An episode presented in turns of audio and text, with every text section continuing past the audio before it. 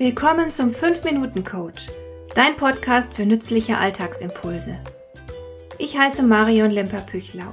Als erfahrener Coach habe ich jede Menge psychologische Tipps für dich, mit denen du leichter durch den Alltag kommst, damit dein Leben ein bisschen einfacher wird.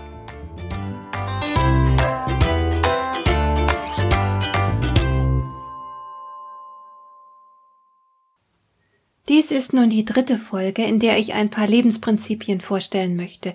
Lebensprinzipien, die ich irgendwann von irgendwelchen klugen Menschen übernommen oder sogar selbst für mich entdeckt habe. Ich wurde als Kind sehr katholisch erzogen und man hat der typisch christlichen Haltung folgend stets von mir verlangt, selbstlos zu handeln und ein guter Mensch zu sein. Da mir diese Forderung ständig begegnet ist, hat es eine Weile gedauert, bis ich begriffen habe, was wirklich los ist, dass nämlich Selbstlosigkeit kaum existiert. Wenn du mit Menschen zu tun hast, ganz gleich in welchem Kontext, dann musst du davon ausgehen, dass sie sich immer zuerst fragen werden, was für sie selbst drin ist. Was hab ich davon, ist die vermutlich am häufigsten gestellte Frage der Welt, auch wenn sie meistens stumm gestellt wird. Und diese Frage spielt auch in Liebesdingen eine entscheidende Rolle. Die französische Psychoanalytikerin Corinne Meyer schreibt in einem ihrer Bücher, es ist ein Irrtum zu glauben, man würde um seiner selbst willen geliebt für das, was man ist. Das ist die nüchterne Wahrheit. Also gib dich keinen hinderlichen Illusionen hin, beachte stattdessen diesen Faktor. Wenn du etwas von anderen möchtest oder erwartest, dann sorge dafür, dass sich die anderen gut dabei fühlen und auf irgendeine Weise einen Vorteil davon haben.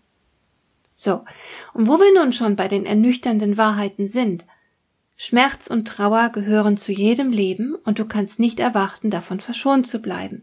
Wir leben ja in einer Gesellschaft, in der versucht wird, alles Negative und Belastende unter Kontrolle zu bringen.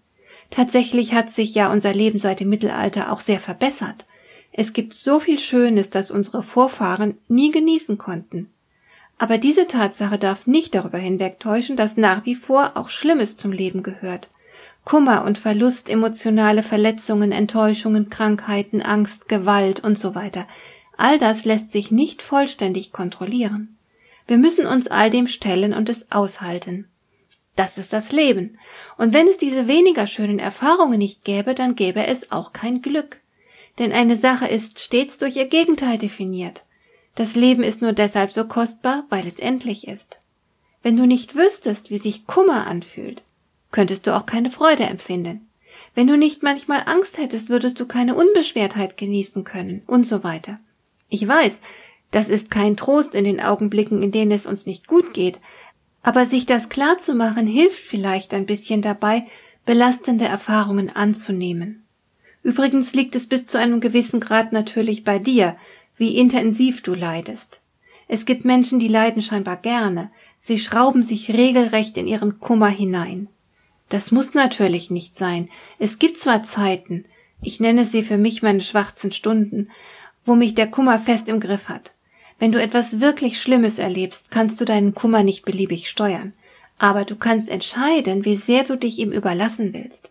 Das, womit sich der Geist beschäftigt, das wächst und bekommt immer mehr Raum in deinem Denken und Fühlen. Du kannst bis zu einem gewissen Punkt selbst entscheiden, wie intensiv dein Geist sich mit dem Kummer beschäftigen soll. Und aus der Unausweichlichkeit von Trauer und Schmerz folgt logischerweise, sei dankbar für all das Gute in deinem Leben. Das klingt vielleicht abgedroschen, aber es ist trotzdem wahr. Wenn ich abends schlafen gehe, dann bin ich beispielsweise Abend für Abend aufs neue dankbar für meine tolle Matratze, auf der mir so gut liegt. Oder ich schaue mich in meinem Arbeitszimmer um und freue mich über all die Bücher, die da stehen und so weiter. Dass ich all diese Dinge genießen kann, ist ja nicht selbstverständlich. Und es gibt auch kein einklagbares Recht auf all das Gute. Mein Alltag enthält auf diese Weise viele kleine gute Momente, in denen ich mich freue. Und genauso funktioniert das Glück. Die meisten Menschen erwarten und ersehnen spektakuläre Glücksmomente, und sie glauben, sie könnten erst glücklich sein, wenn genug solche Momente in ihrem Leben vorkommen. Das ist Blödsinn. Du bist ein glücklicher Mensch, wenn du jeden Tag viele kleine glückliche Episoden erlebst. In der Summe besitzen die kleinen Glücksmomente sehr viel mehr Gewicht als die wenigen spektakulären Glücksmomente in deinem Leben. Und du hast zudem viel mehr Kontrolle über das kleine tägliche Glück. Also konzentriere dich stärker darauf und genieße jeden Tag so gut du kannst. Hat dir der heutige Impuls gefallen? Dann kannst du jetzt zwei Dinge tun. Du kannst mir eine Nachricht schicken mit einer Frage, zu der du gerne hier im Podcast eine Antwort hättest. Du erreichst mich unter info@lemper-püchlau.de. Und du kannst eine Bewertung bei iTunes abgeben, damit diese Sendung für andere Interessierte sichtbarer wird. Schön, dass du mir zugehört hast. Bis zum nächsten Mal eine gute Zeit für dich.